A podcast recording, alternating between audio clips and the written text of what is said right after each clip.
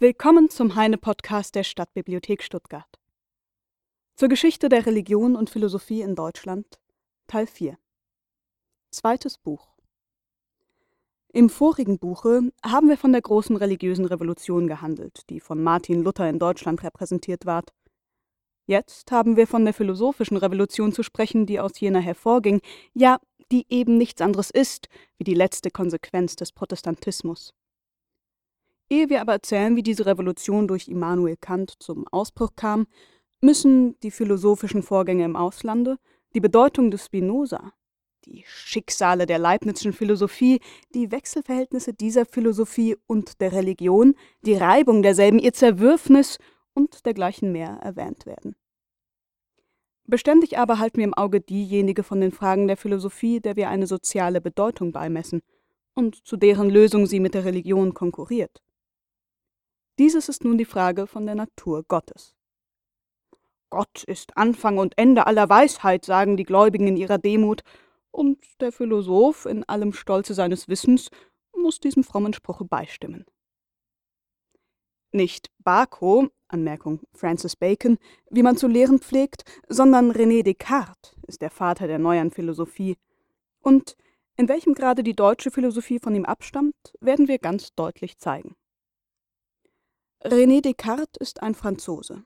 Und dem großen Frankreich gebührt ja auch der Ruhm der Initiative, aber das große Frankreich, das geräuschvolle, bewegte, viel schwatzende Land der Franzosen, war nie ein geeigneter Boden für die Philosophie.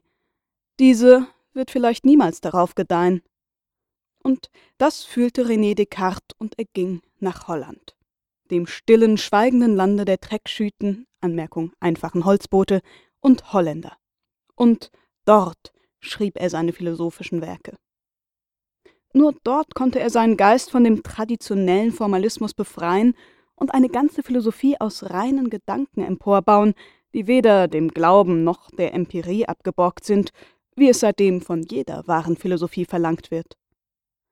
Nur dort konnte er so tief in des Denkens Abgründe sich versenken, dass er es in den letzten Gründen des Selbstbewusstseins ertappte und er eben durch den Gedanken das Selbstbewusstsein konstatieren konnte, in dem weltberühmten Satze Cogito ergo sum. Anmerkung, ich denke, also bin ich. Aber auch vielleicht nirgends anders als in Holland konnte Descartes es wagen, eine Philosophie zu lehren, die mit allen Traditionen der Vergangenheit in den offenbarsten Kampf geriet. Ihm gebührt die Ehre, die Autonomie der Philosophie gestiftet zu haben. Diese brauchte nicht mehr die Erlaubnis zum Denken von der Theologie zu erbetteln und durfte sich jetzt als selbstständige Wissenschaft neben dieselbe hinstellen. Ich sage nicht derselben entgegensetzen, denn es galt damals der Grundsatz, die Wahrheiten, wozu wir durch die Philosophie gelangen, sind am Ende dieselben, welche uns auch die Religion überliefert. Die Scholastiker, wie ich schon früher bemerkt, hatten hingegen der Religion nicht bloß die Suprematie über die Philosophie eingeräumt, sondern auch diese letztere für ein nichtiges Spiel, für eitel Wortfechterei erklärt, sobald sie mit den Dogmen der Religion in Widerspruch geriet.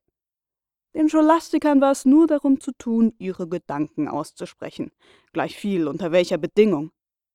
Sie sagten, einmal ein ist eins und bewiesen es, aber sie setzten lächelnd hinzu, das ist wieder der Irrtum der menschlichen Vernunft, die immer irrt, wenn sie mit den Beschlüssen der ökumenischen Konzilien in Widerspruch gerät. Einmal eins ist drei, und das ist die wahre Wahrheit, wie uns längst offenbart worden im Namen des Vaters, des Sohnes und des Heiligen Geistes. Die Scholastiker bildeten im Geheimen eine philosophische Opposition gegen die Kirche, aber öffentlich heuchelten sie die größte Unterwürfigkeit kämpften sogar in manchen Fällen für die Kirche, und bei Aufzügen paradierten sie im Gefolge derselben, ungefähr wie die französischen Oppositionsdeputierten bei den Feierlichkeiten der Restauration. Die Komödie der Scholastiker dauerte mehr als sechs Jahrhunderte, und sie wurde immer trivialer. Indem Descartes den Scholastizismus zerstörte, zerstörte er auch die verjährte Opposition des Mittelalters. Die alten Besen waren durch das lange Fegen stumpf geworden, es klebte daran allzu viel Kehricht. Und die Zeit verlangte neue Besen. Nach jeder Revolution muss die bisherige Opposition abdanken, Es geschehen sonst große Dummheiten. Wir haben's erlebt. Weniger war es nun die katholische Kirche, als vielmehr die alten Gegner derselben, der Nachtrab der Scholastiker, welche sich zuerst gegen die kartesianische Philosophie erhoben. Erst 1663 verbot sie der Papst. Anmerkung: In Italien wurde sie bereits 20 Jahre vorher verboten, in Holland etwa sieben Jahre vorher. Ich darf bei den Franzosen eine zulängliche, suffisante Bekanntschaft mit der Philosophie ihres großen Landsmannes voraussetzen und brauche hier nicht erst zu zeigen, wie die entgegengesetztesten Doktrinen aus ihr das nötige Material entlehnen konnten. Ich spreche hier vom Idealismus und vom Materialismus. Da man besonders in Frankreich diese zwei Doktrinen mit dem Namen Spiritualismus und Sensualismus bezeichnet, und da ich mich dieser beiden Benennungen in anderer Weise bediene, so muss ich, um Begriffsverwirrungen vorzubeugen, die obigen Ausdrücke näher besprechen. Seit den ältesten Zeiten gibt es zwei entgegengesetzte Ansichten über die Natur des menschlichen Denkens, das heißt über die letzten Gründe der geistigen Erkenntnis, über die Entstehung der Ideen. Die einen behaupten, wir erlangen unsere Ideen nur von außen, unser Geist sei nur ein leeres Behältnis, worin die von den Sinnen eingeschluckten Anschauungen sich verarbeiten, ungefähr wie die genossenen Speisen in unserem Magen. Um ein besseres Bild zu gebrauchen, diese Leute betrachten unseren Geist wie eine Tabula rasa, worauf später die Erfahrung täglich etwas Neues schreibt, nach bestimmten Schreibregeln. Anmerkung: Die Tabula rasa ist der Ausgangspunkt der kartesianischen Philosophie, alle vorhergegebenen Erkenntnisse, alle Wissensvoraussetzungen müssen ausgemerzt werden, damit die Welt durch das Denken neu aufgebaut werden kann. Die anderen, die entgegengesetzter Ansicht behaupten, die Ideen sind dem Menschen angeboren. Der menschliche Geist ist der Ursitz der Ideen. Die Außenwelt, die Erfahrung und die vermittelnden Sinne bringen uns nur zur Erkenntnis dessen, was schon vorher in unserem Geiste war. Sie wecken dort nur die schlafenden Ideen. Die erstere Ansicht hat man nun den Sensualismus, manchmal auch den Empirismus genannt, die andere nannte man den Spiritualismus, manchmal auch den Rationalismus. Dadurch können jedoch leicht Missverständnisse entstehen, da wir mit diesen zwei Namen, wie ich schon im vorigen Buche erwähnt, seit einiger Zeit auch jene zwei soziale Systeme, die sich in allen Manifestationen des Lebens geltend machen, bezeichnen. Den Namen Spiritualismus überlassen wir daher jener frevelhaften Anmaßung des Geistes, der, nach alleiniger Verherrlichung strebend, die Materie zu zertreten, wenigstens zu fletrieren sucht. Und den Namen Sensualismus überlassen wir jener Opposition, die, dagegen eifernd, ein Rehabilitieren der Materie bezweckt und den Sinnen ihre Rechte vindiziert, ohne die Rechte des Geistes, ja nicht einmal ohne die Suprematie des Geistes zu leugnen. Anmerkung: Im Originalmanuskript steht durchgestrichen folgender Absatz: Auch diese zwei Systeme stehen sich seit Menschengedenken entgegen. Denn zu allen Zeiten gibt es Menschen von unvollkommener Genussfähigkeit, verkrüppelten Sinnen und zerknirschtem Fleische, die alle Weintrauben dieses Gottesgartens sauer finden, bei jedem Paradiesapfel die verlockende Schlange sehen und im Entsagen ihren Triumph und im Schmerz ihre Wollust suchen. Dagegen gibt es zu allen Zeiten wohlgewachsene, leibesstolze Naturen, die gern das Haupt hochtragen. Allen Sternen und Rosen lachen sie einverständlich entgegen. Sie hören gern die Melodien der Nachtigall und des Rossini, sie lieben das schöne Glück und das tizianische Fleisch, und dem kopfhängerischen Gesell, dem solches ein Ärgernis, antworten sie wie der Shakespeare'sche Narr, Meinst du, weil du tugendhaft bist, solle es keinen süßen Sekt und keine Torten auf dieser Welt geben?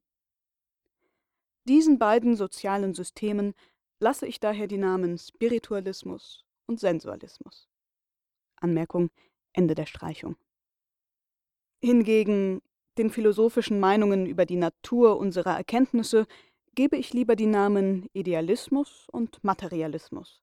Und ich bezeichne mit ersterem die Lehre von den angeborenen Ideen, von den Ideen a priori, Anmerkung von vornherein, und mit dem anderen Namen bezeichne ich die Lehre von der Geisteserkenntnis durch die Erfahrung, durch die Sinne, die Lehre von den Ideen a posteriori, Anmerkung nachträglich. Bedeutungsvoll ist der Umstand, dass die idealistische Seite der kartesianischen Philosophie niemals in Frankreich Glück machen wollte.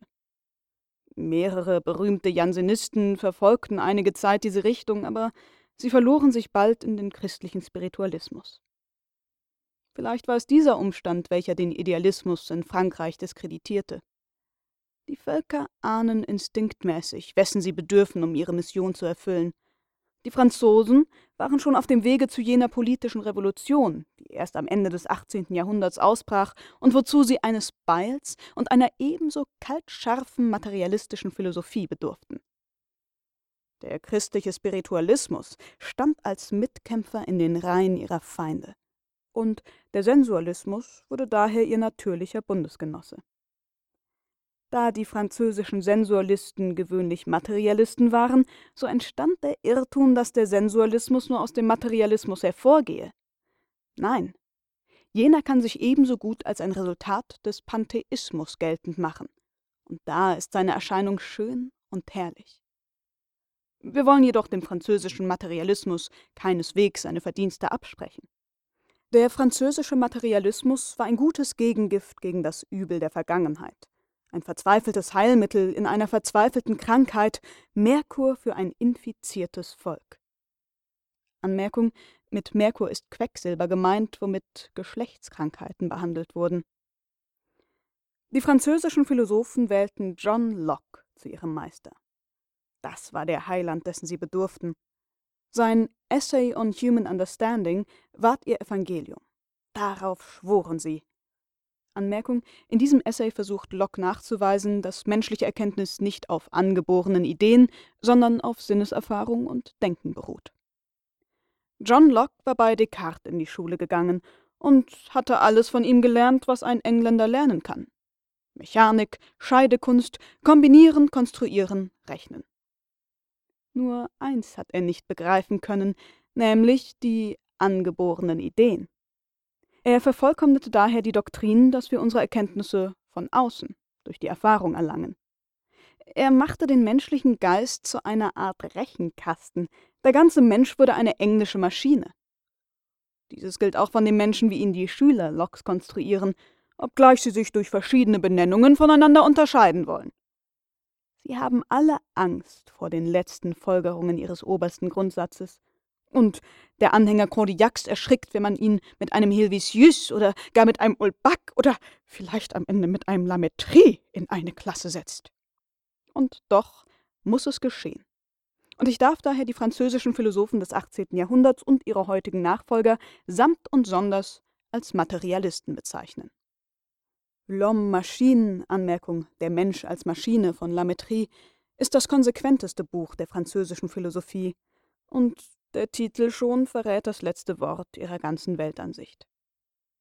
Die Materialisten waren meistens auch Anhänger des Deismus, denn eine Maschine setzt einen Mechanikus voraus, und es gehört zu der höchsten Vollkommenheit dieser ersteren, dass sie die technischen Kenntnisse eines solchen Künstlers teils an ihrer eigenen Konstruktion, teils an seinen übrigen Werken zu erkennen und zu schätzen weiß.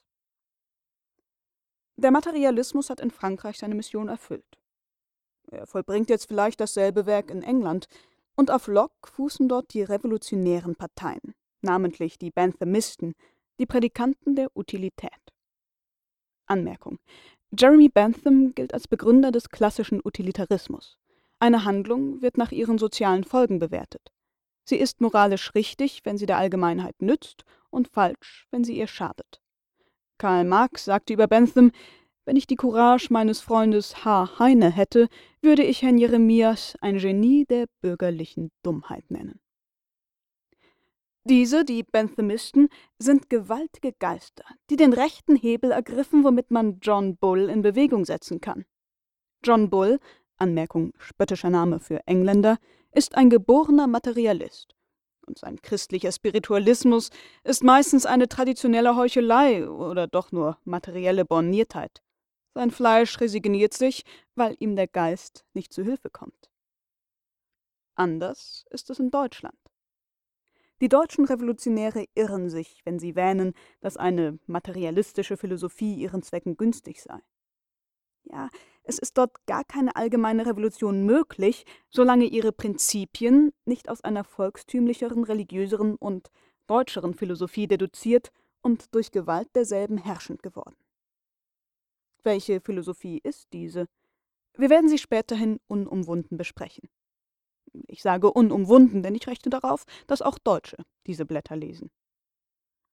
Deutschland hat von jeher eine Abneigung gegen den Materialismus bekundet und wurde deshalb während anderthalb Jahrhunderte der eigentliche Schauplatz des Idealismus. Auch die Deutschen begaben sich in die Schule des Descartes, und der große Schüler desselben hieß Gottfried Wilhelm Leibniz.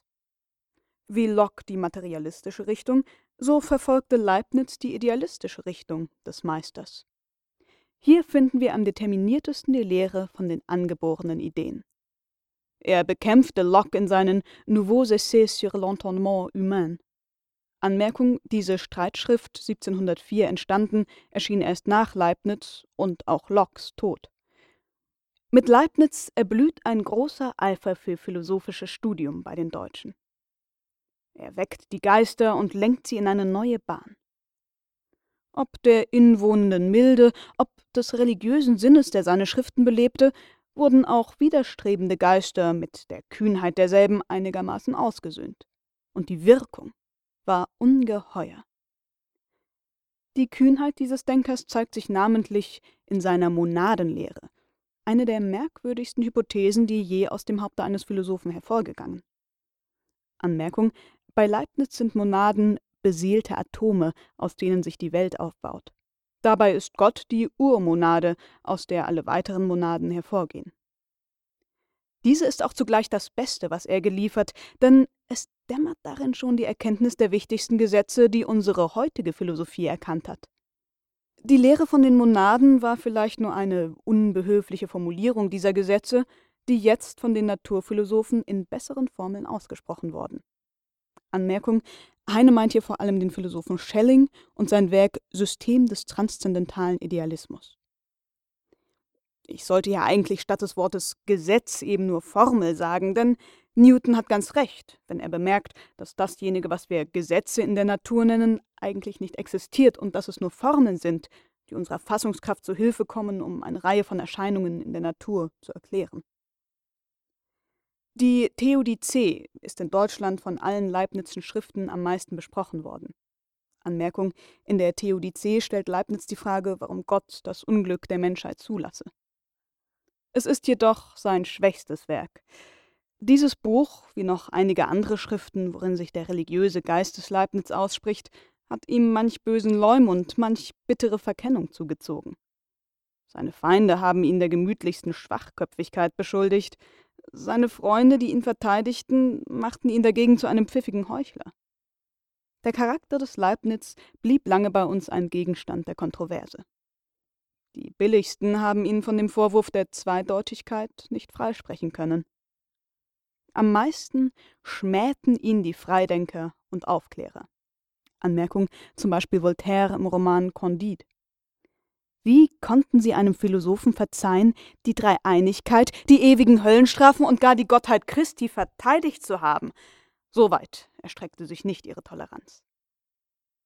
Aber Leibniz war weder ein Tor noch ein Schuft, und von seiner harmonischen Höhe konnte er sehr gut das ganze Christentum verteidigen. Ich sage das ganze Christentum, denn er verteidigte es gegen das halbe Christentum. Er zeigte die Konsequenz der Orthodoxen, im Gegensatz zur Halbheit ihrer Gegner. Mehr hat er nie gewollt. Und dann stand er auf jenem Indifferenzpunkte, wo die verschiedensten Systeme nur verschiedene Seiten derselben Wahrheit sind. Diesen Indifferenzpunkt hat späterhin auch Herr Schelling erkannt, und Hegel hat ihn wissenschaftlich begründet als ein System der Systeme. Anmerkung: Für Schelling ist Gott die absolute Indifferenz der Gegensätze. Bei Hegel ist es die Identität von Sein und Vernunft. Zitat: Was wirklich ist, ist vernünftig, und was vernünftig ist, ist wirklich.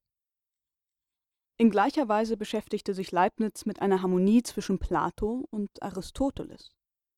Auch in der späteren Zeit ist diese Aufgabe oft genug bei uns vorgekommen. Ist sie gelöst worden? Nein. Wahrhaftig? Nein. Denn diese Aufgabe ist eben nichts anderes als eine Schlichtung des Kampfes zwischen Idealismus und Materialismus. Plato ist durchaus Idealist und kennt nur angeborene oder vielmehr mitgeborene Ideen. Der Mensch bringt die Ideen mit zur Welt, und wenn er derselben bewusst wird, so kommen sie ihm vor wie Erinnerungen aus einem früheren Dasein. Daher auch das Vage und Mystische des Plato. Er erinnert sich mehr oder minder klar. Bei Aristoteles hingegen ist alles klar, alles deutlich, alles sicher. Denn seine Erkenntnisse offenbaren sich nicht in ihm mit vorweltlichen Beziehungen, sondern er schöpft alles aus der Erfahrung und weiß alles aufs Bestimmteste zu klassifizieren. Er bleibt daher auch ein Muster für alle Empiriker, und diese wissen nicht genug, Gott zu preisen, dass er ihn zum Lehrer des Alexander gemacht, dass er durch dessen Eroberung so viel Gelegenheit fand zur Beförderung der Wissenschaft, und dass ein siegender Schüler ihm so viele tausend Talente, Anmerkung griechische Münzen, gegeben, zu zoologischen Zwecken. Dieses Geld hat der alte Magister gewissenhaft verwendet, und er hat dafür eine ehrliche Anzahl von Säugetieren seziert und Vögel ausgestopft und dabei die wichtigsten Beobachtungen angestellt. Anmerkung Aristoteles schrieb eine Naturgeschichte der Tiere. Aber die große Bestie, die er am nächsten vor Augen hatte, die er selber auferzogen und die weit merkwürdiger war als die ganze damalige Weltmenagerie, hat er leider übersehen und unerforscht gelassen. In der Tat, er ließ uns ganz ohne Kunde über die Natur jenes Jünglingkönigs, dessen Leben und Taten wir noch immer als Wunder und Rätsel anstaunen. Wer war Alexander? Was wollte er?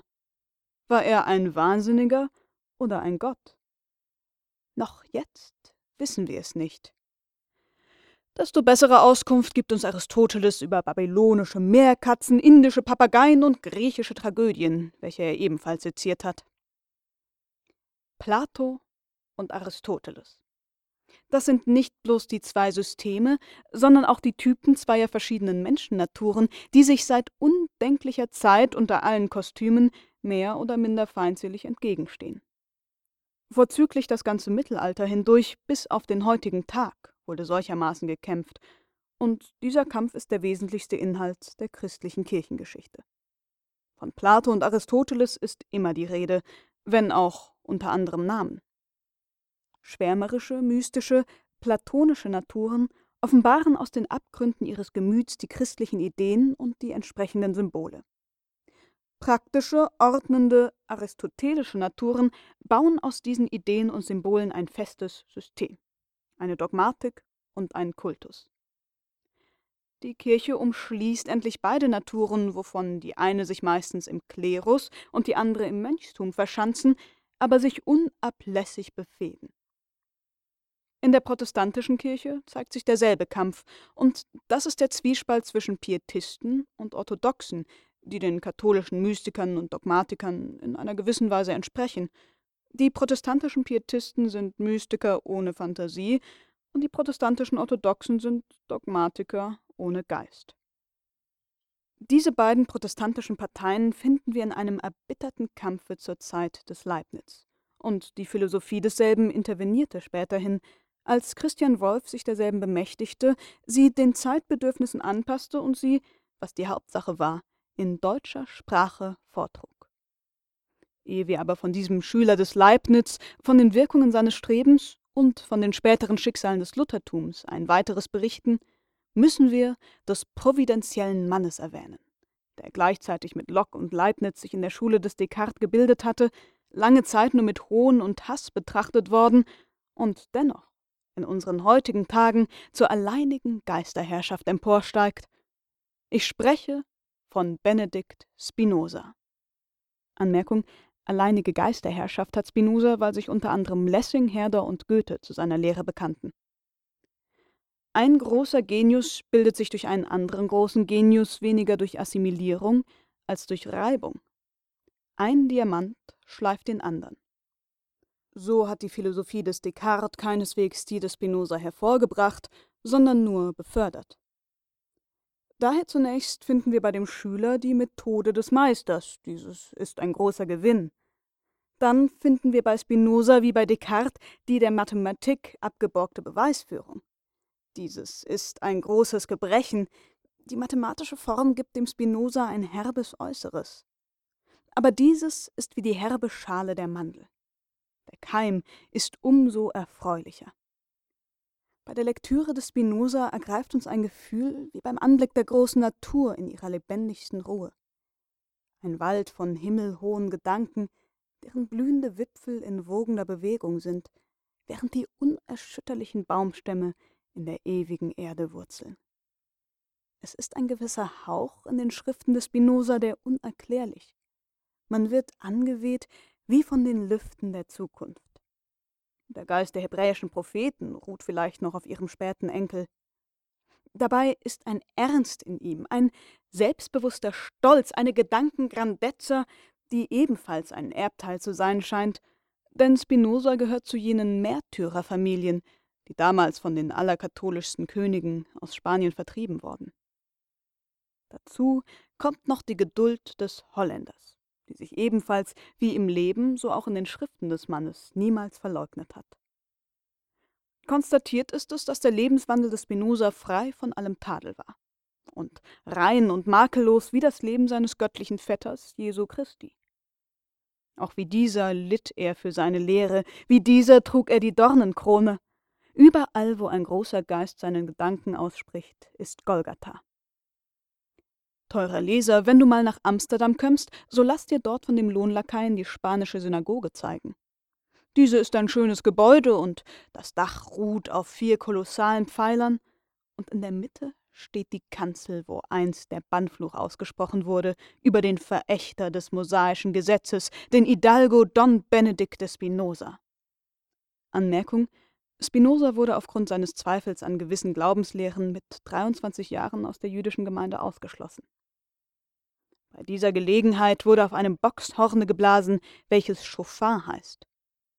Es muss eine furchtbare Bewandtnis haben mit diesem Horne, denn wie ich mal im Leben des Salomon Maimon gelesen, Anmerkung jüdischer Philosoph und Aufklärer, suchte einst der Rabbi von Altona ihn, den Schüler Kants, wieder zum alten Glauben zurückzuführen, und als derselbe bei seinen philosophischen Ketzereien halsstarrig beharrte, wurde er drohend und zeigte ihm den Schofar mit den finsteren Worten Weißt du, was das ist? Als aber der Schüler Kant sehr gelassen antwortete, es ist das Horn eines Bockes, da fiel der Rabbi rücklings zu Boden vor Entsetzen. Mit diesem Horne wurde die Exkommunikation des Spinoza akkompaniert. Er wurde feierlich ausgestoßen aus der Gemeinschaft Israels und unwürdig erklärt, hier Hierführer den Namen Jude zu tragen. Seine christlichen Feinde waren großmütig genug, ihm diesen Namen zu lassen. Die Juden aber die Schweizer Garde des Deismus waren unerbittlich, und man zeigt den Platz vor der spanischen Synagoge zu Amsterdam, wo sie einst mit ihren langen Dolchen nach dem Spinoza gestochen haben. Ich konnte nicht umhin, auf solche persönlichen Missgeschicke des Mannes besonders aufmerksam zu machen. Ihn bildete nicht bloß die Schule, sondern auch das Leben. Das unterscheidet ihn von den meisten Philosophen, und in seinen Schriften erkennen wir die mittelbaren Einwirkungen des Lebens. Die Theologie war für ihn nicht bloß eine Wissenschaft. Ebenso die Politik. Auch diese lernte er in der Praxis kennen. Der Vater seiner Geliebten wurde wegen politischer Vergehen in den Niederlanden gehängt. Und nirgends in der Welt wird man schlechter gehängt wie in den Niederlanden. Ihr habt keinen Begriff davon, wie unendlich viele Vorbereitungen und Zeremonien dabei stattfinden. Der Delinquent stirbt zugleich vor Langeweile. Und der Zuschauer hat dabei hinlänglich Muße zum Nachdenken. Ich bin daher überzeugt, dass Benedikt Spinoza über die Hinrichtung des alten Van Ende sehr viel nachgedacht hat. Und so wie er früher die Religion mit ihren Dolchen begriffen, so begriff er auch jetzt die Politik mit ihren Stricken. Kunde davon gibt sein Traktatus Politicus. Anmerkung: In diesem Werk tritt Spinoza für ein freies Gemeinwesen und gegen den fürstlichen Absolutismus auf.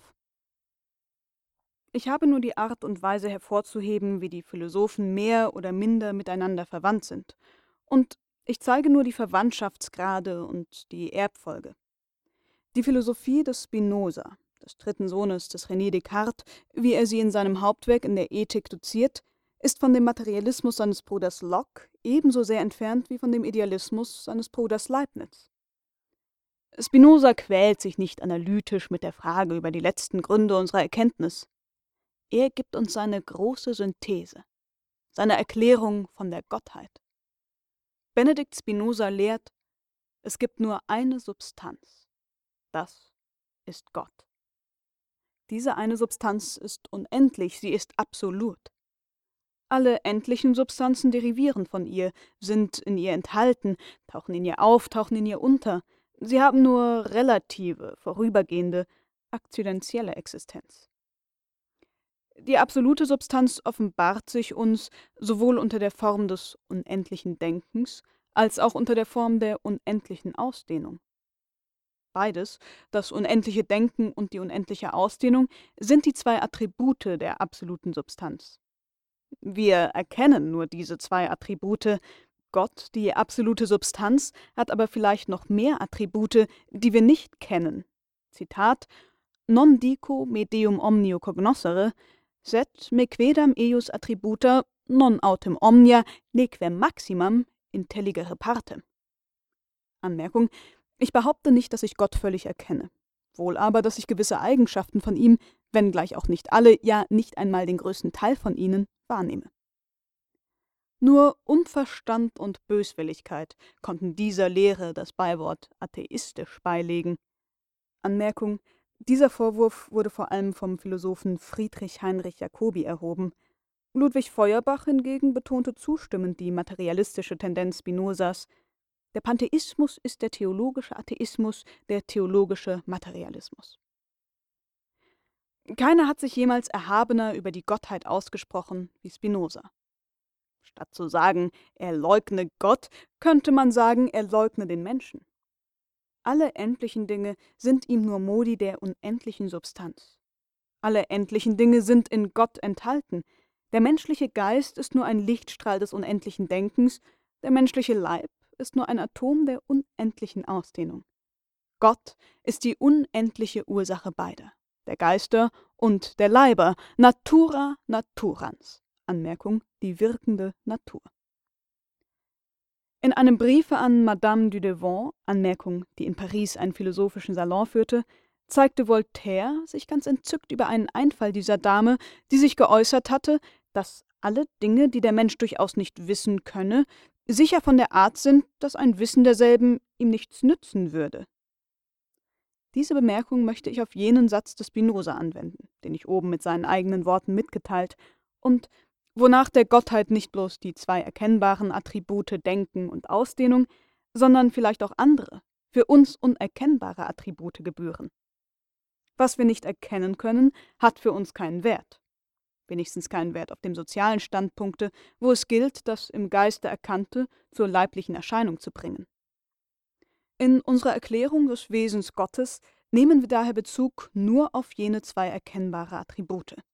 Und dann ist ja doch am Ende alles, was wir Attribute Gottes nennen, nur eine verschiedene Form unserer Anschauungen, und diese verschiedenen Formen sind identisch mit der absoluten Substanz, der Gedanke, ist am Ende nur die unsichtbare Ausdehnung und die Ausdehnung ist nur der sichtbare Gedanke. Hier geraten wir in den Hauptsatz der deutschen Identitätsphilosophie, die in ihrem Wesen durchaus nicht von der Lehre des Spinoza verschieden ist.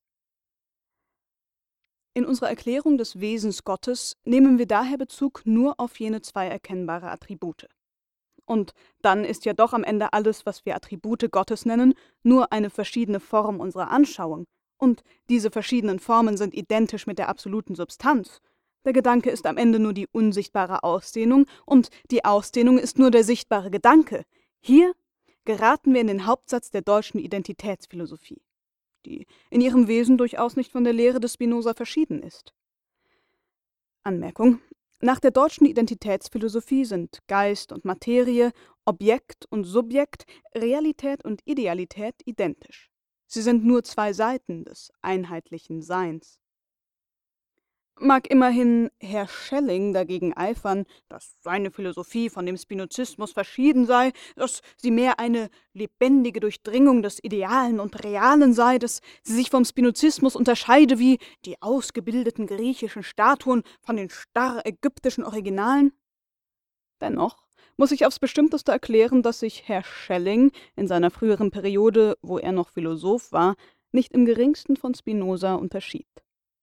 Nur auf einem anderen Wege ist er zu derselben Philosophie gelangt, und das habe ich späterhin zu erläutern, wenn ich erzähle, wie Kant eine neue Bahn betritt, Fichte ihm nachfolgt, Herr Schelling wieder in Fichtes Fußstapfen weiterschreitet und, durch das Walddunkel der Naturphilosophie umherirrend, endlich dem großen Standbilde Spinozas Angesicht zu Angesicht gegenübersteht